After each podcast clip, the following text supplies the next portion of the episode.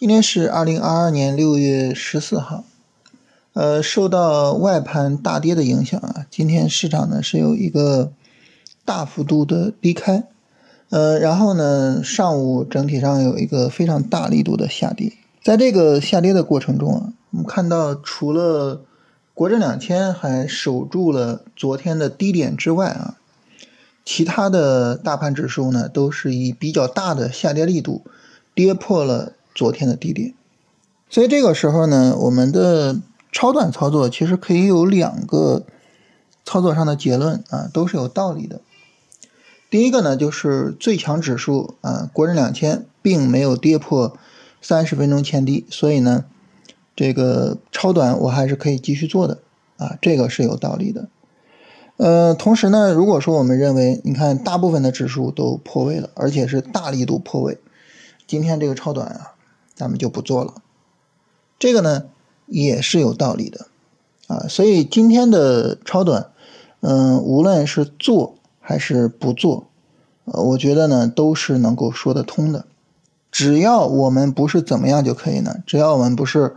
呃，上午的时候我说这这行情，我天哪，这没法做，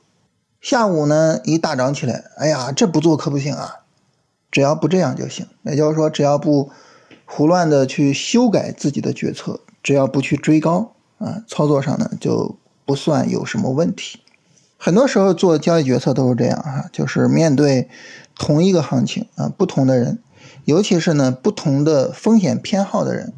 呃，可能会得出完全不同，甚至是呢完全相反的结论啊，这是很正常的啊，这也是完全可以理解和接受的。啊，我们自己每个人根据自己的情况去得自己的操作结论，然后坚定的按照自己的决策做就可以。这是大盘上在超短的处理，然后板块方面呢，呃，我们昨天也聊到哈，就是像汽车零部件、像锂电、光伏啊，都有一些比较好的三十分钟的短线调整的股票。那这些股票呢？呃，今天如果说我们做一下超短啊，可能呢很多都是有机会的。比如说我昨天在洗米团的复盘视频里边，呃，详细的聊了长安汽车啊，尤其是把长安汽车和长城汽车做了一下对比啊，然后得到结论说长安汽车的整体的调整力度更小，整体的行情更值得操作一些。那长安汽车呢，今天涨得就比较好啊，相比于长城汽车来说啊。呃，首先，长安汽车没有一个下蹲啊，你像长城汽车那个下蹲破位，其实就相对比较难处理啊。如果说呢，我们提前进，可能就会被止损；如果不提前进，在今天上午下蹲的时候，可能也 也不敢去做进场啊。但是相比之下呢，长安汽车就调得非常好啊，所以这些呢是可以做的。然后呢，大家知道今天走的最好的板块就是证券啊。证券这个板块呢，嗯，它前面也是一个小波段调整嘛，跟随大盘走小波段调整，整体的调整也还是没问题的。就是今天的低点并没有跌破前天的低点啊，就并没有跌破三十分钟前低，整体调整都是没有什么问题的。但是我觉得证券还是有和长城汽车类似的一个情况，就是今天上午那种急跌跌破昨天的低点，可能。我我们不是太敢做啊，虽然没有跌破前天低点，虽然没有跌破三十分钟前低，但是我觉得在实战上可能操作上有难度啊，就是在实战上相对来说比较容易处理、比较容易做到的，我觉得还是汽车零部件，还是锂电的那个三十分钟的短线调整，就是那个还是比较相对来说还是比较好处理的啊。这是今天板块上的情况。也就是整体来说哈，我们今天的情况呢，应该是两种啊。第一个呢，就是呃早晨这个急跌啊，有可能是会把我呃之前的持仓给我展出来啊，无论是获利的持仓推损展出来，还是这个呃直接止损出来。然后呢，就是我可能决定我不做了啊，然后呃也没有什么盈亏，这是一个。再一个呢，就是。那我决定我继续做啊，因为国证两千没有破位，这个时候我去做汽车零部件，我去做锂电，然后获得了一定的利润。就是今天的超短操作，无外乎就是这两个情况。我们会发现呢，就是在这两种情况下，我们可能赚钱，可能不赚钱，但是呢，你会发现都没有比较大的风险，是吧？都没有说就是我我可能就是这个高位买入，然后低位被杀出来，然后又高位买入，然后又怎么，然后最后这个短短的几天伤痕累累，就不会出现这种情况。所以这就是什么呢？这就是对于我们来说呢，第一个，你能够比较好的跟随大盘节奏，你能够在低位去买入，在高位去卖出，呃，然后呢，你能够获得一个优势。第二点呢，就是当我定好了我的交易决策。我就跟着我的交易决策做，我不会跟着行情去改变我的交易决策，不会让行情牵着我的鼻子走。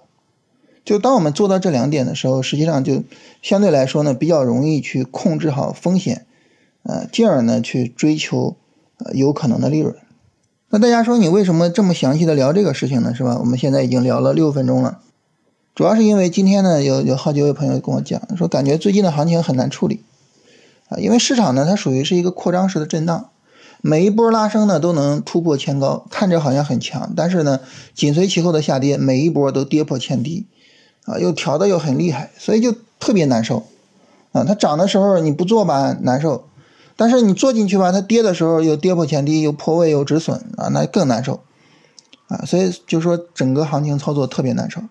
那么我们怎么样去解决这个？行情的问题呢？怎么样让自己不那么难受呢？其实可能归根结底，呃，就是跟随好大盘的节奏，就是去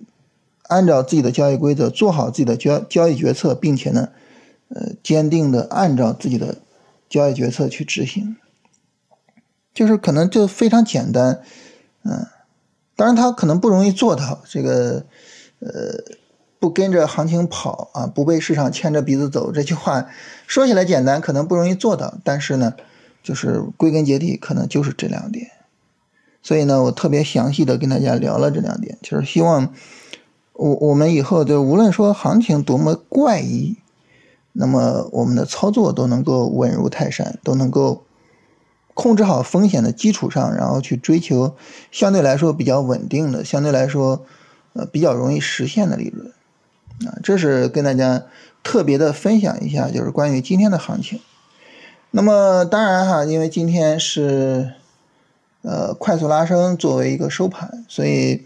如果说我们再做超短啊，再去做买入，很明显是要等新的三十分钟下跌。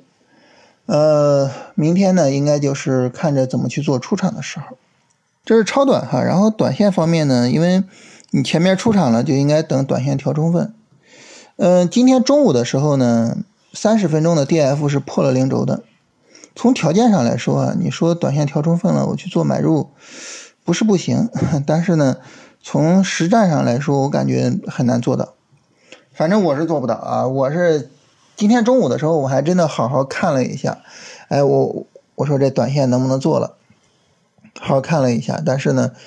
你你那个架势呢，很明显呢是要等下一轮三十分钟下跌呀。是吧？那下跌力度那么大，你怎么能直接做呢？啊，你直接做，你做什么板块呢？做什么股票呢？是吧？啊，所以呢，这个中午我好好看了一下，我说超短呢还存疑，短线这肯定是没法做啊。因此呢，我今天我是没有做短线的，就是还是继续去等它调整充分的展开来，同时呢，三十分钟有个底部结构。所以很明显的啊，还是要等三十分钟下跌展开。所以呢，行情走到现在啊，无论是超短还是短线，做买入的话呢，就是都是要去等三十分钟下跌展开。然后呢，明天超短需要去关注一下，要不要去做卖出，就大概是这么一个情况哈。所以呢，大家发现啊，今天这个内容哈就是重点的跟大家聊了聊交易理念啊，聊了聊一些闲话。呃，操作上呢，就是因为需要去等，所以就没有太多好说的，好吧？那么我们看看后续行情怎么发展啊？它究竟是会涨起来，然后呢，三十分钟小调整，这个时候短线没法做啊，然后就持续做超短，还是说呢，再重新回到这个喇叭型、这个扩张型的震荡里边，给我们短线机会啊？这个呢，我们只能说拭目以待啊，只能等着行情去走。每周六晚二十点，锁定禁言股市直播间，徐老师为您独家梳理超短操作板块机会。点击本期音频文稿区的报名链接即可参与直播。